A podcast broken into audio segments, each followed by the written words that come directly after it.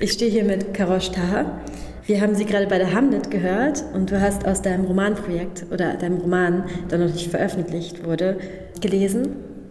Und ich wollte dich fragen, wie bist du zu deiner Sprache, zu diesem Drive, ähm, zu dem Takt und der Melodie deiner Sprache gekommen? Ähm, rückblickend kann man sich immer eine Erklärung zurechtlegen, aber gerade bei dem Teil mit Amal habe ich sehr lange auf die Stimme gewartet tatsächlich. Und ähm, ich habe ähm, ein Buch gelesen, ähm, Drei traurige Tiger, und es ist, ich habe da irgendwie die Sprache, die Melodie meiner Figur gehört, das Gefühl gehabt, das könnte meine Figur sein. Und inspiriert davon, obwohl ich den Begriff inspiriert äh, problematisch finde oder nicht, nicht richtig für, für, für, für, die, für, für die Art, wie ich eben zu, zu meiner Figur und wie zu der Stimme meiner Figur gefunden habe.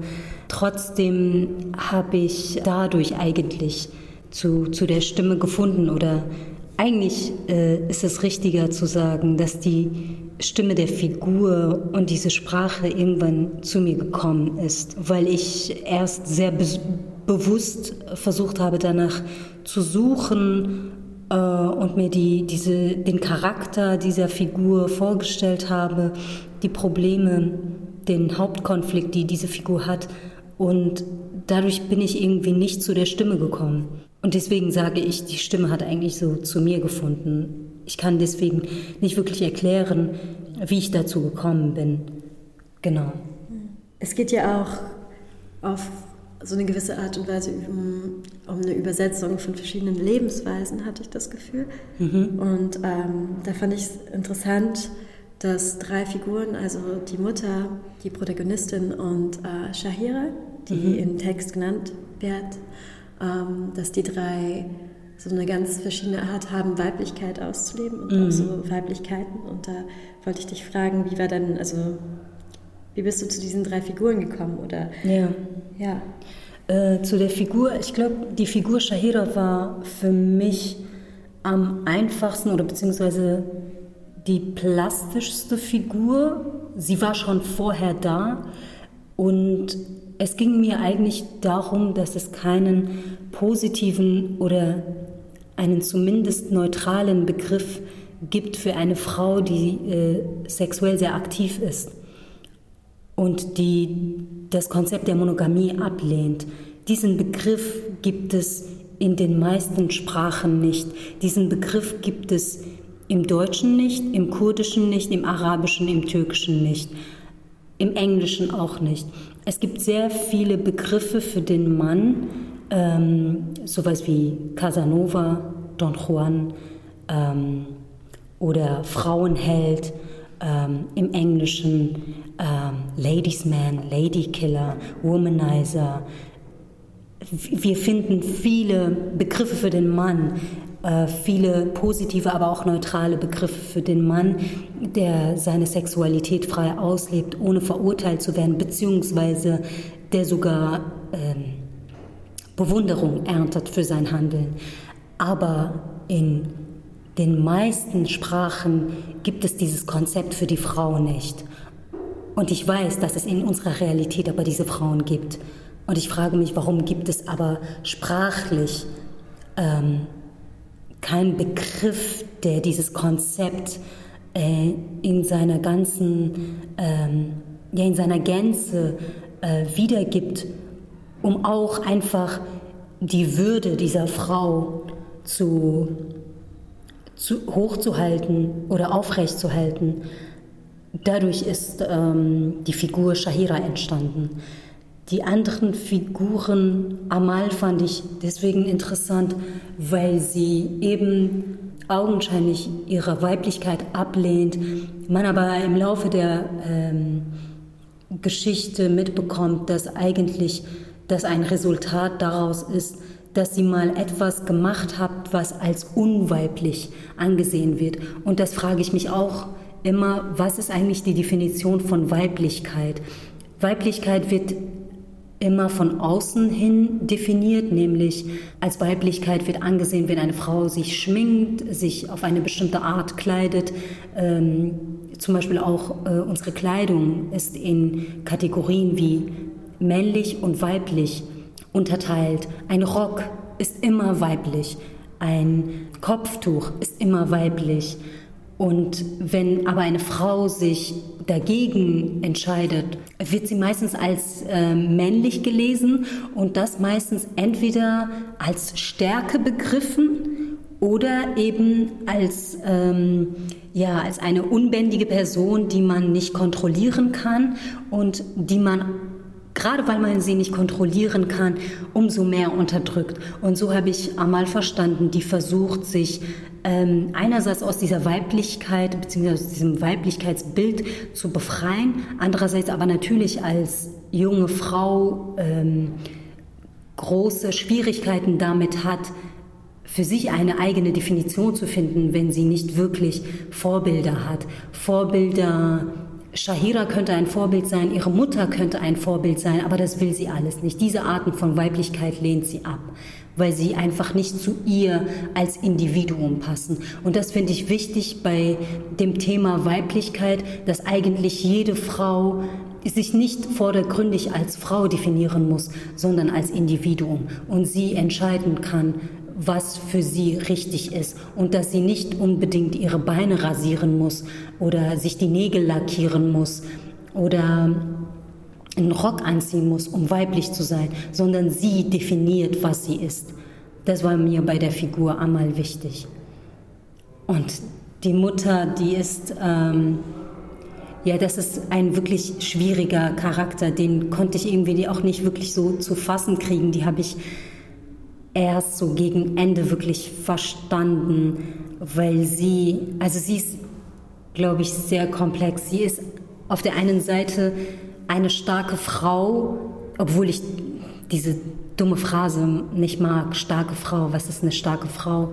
Ich meine damit, dass sie sich gegen die offensichtliche, nicht Unterdrückung, aber gegen das offensichtliche gesellschaftliche Bild von einer Frau wehrt, indem sie noch radikaler Frau ist, aber noch radikaler eigentlich ihre Tochter schützt. Sie opfert sich, ja, ich weiß, dieses äh, oh, eine Mutter opfert sich für ihr Kind ist ein, könnte man sogar als Klischee lesen, aber sie, sie macht das auf eine Art, die ungewöhnlich ist, weil sie sich gegen ihren Mann eigentlich wendet. Sie entscheidet, eine verlassene Frau, als eine verlassene Frau abgestempelt zu werden, um ihrer Tochter ein besseres Leben zu ermöglichen. Und es ist ein extrem emanzipatorischer Akt zu sagen, nein, der Mann hat mich nicht verlassen, sondern ich bin geblieben. Die Vaterfigur von Amal, die geht nach Kurdistan zurück aus beruflichen Gründen und äh, fordert eigentlich die Mutter auf, ihm nachzukommen. Und sie entscheidet sich aber für das Bleiben und damit auch für das, ja, äh, von außen hin betrachtet, für das Verlassenwerden. Aber für sie ist es ein Bleiben. Für sie ist es, nein, ich laufe dir nicht hinterher, nur weil du da irgendwie berufliche Erfüllung findest, sondern ich denke an mich und ich denke an meine Tochter und hier haben wir ein besseres Leben. Genau. Woher wusstest du, was du erzählen wolltest? Wie bist du zu der Geschichte gekommen? Es hat tatsächlich mit der Figur Shahira angefangen. Diese Figur hat mich erst aus der Perspektive des Sohnes gereizt, nämlich wie ist es eigentlich für einen Jungen in einer Gesellschaft zu leben, in der seine Mutter und die Mutter, die extrem in jeder Art von Gesellschaft und Kulturkreis in Anführungsstrichen Zeichen ähm, glorifiziert wird, die Mutterfigur. Was ist aber, wenn wir die Mutterfigur umkehren und zwar aus der Mutter, ähm, ich meine jetzt nicht die Kategorien Heilige und Ture, sondern aus der Mutter eben diese Lebefrau zu machen, eben eine Shahira zu machen. Wie geht der Junge damit um in so einer Gesellschaft, die patriarchal ist? Aber ähm, damit meine ich jetzt nicht kurdisch, auch im, auch äh, unter den Deutschen wird, glaube ich, so eine Mutter als Rabenmutter höchstwahrscheinlich bezeichnet. Ich bin, wie gesagt, von dem Sohn erst ausgegangen und habe dann aber zu, zu der Figur Shahira gefunden und wie sie eigentlich ähm, das Ganze wahrnimmt, obwohl es äh, die Geschichte nie wirklich aus ihrer Perspektive erzählt wird, aber Amal schafft es, glaube ich, äh, tatsächlich an einer Stelle, an ein, zwei Stellen, dass auch Shahira zur Sprache kommt. Und das ist auch wichtig, dass, dass gerade die junge Frau es eigentlich schafft, der anderen Frau eine Stimme zu geben und ähm, sich auch, ich glaube, das ist viel wichtiger, sich ihre Geschichte anzuhören. Sie versucht nicht, ihr irgendwelche Wörter in den Mund zu legen, sondern sie interessiert sich für Shahira, äh, warum Shahira so geworden ist, wie sie geworden ist. Ähm, weil sie das als, schon als ein Mittel der Emanzipation ansieht, beziehungsweise ähm, ja, ja, ein Mittel der Befreiung. Und sie bewundert sie dafür, dass diese Frau frei ist. Es hat, es hat mit der Figur Shahira angefangen. Wusstest du von Anfang an, dass du nicht aus Shahiras Perspektive schreiben möchtest? Ich habe sie immer, ich habe sie immer, und das ist vielleicht auch bezeichnend für, für unsere Kultur oder unsere Wahrnehmung von Frauen, dass wir sie immer gerne von außen betrachten. Von besonders Frauen, die ein wieder in Anführungsstrichen exzessives Dasein darstellen, dass ich mich vielleicht nicht an sie herangetraut habe, weil ihre Sexualität so offensichtlich ist, dass ich erst sie vom Weiten betrachten wollte, nämlich äh, durch die Brille von Amal und Rafiq. Und es, es wäre mir tatsächlich nicht wirklich in den Sinn gekommen oder das, das wäre für mich schon fast, ich, ich will nicht sagen langweilig, es ist bestimmt interessant, äh, die Geschichte auch aus, die, aus ihrer Sicht zu hören, aber es ging mir vor allem darum, wie sie betrachtet wird. Und ich kann ja nur darüber reden, wie sie betrachtet wird, wenn, sie, wenn andere über sie sprechen. Äh, ich glaube, darum ging es mir, wie andere über sie sprechen weil im Grunde so sehr Shahira auch ähm, nicht glorifiziert wird, aber ähm, schon als eine sehr präsente, omnipräsente Figur dargestellt ist, nämlich als die Königin, ähm, finde ich es immer literarisch auch interessanter, diese Figuren ähm, von außen zu betrachten. Das war für mich literarisch einfach interessant, nicht aus der Perspektive zu erzählen von den Figuren, um, um, um die es geht, sondern einen vermeintlich Unbeteiligten heranzuziehen.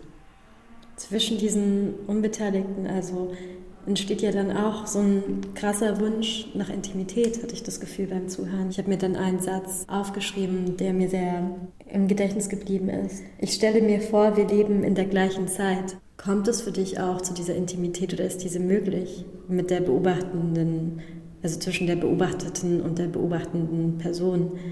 Hm.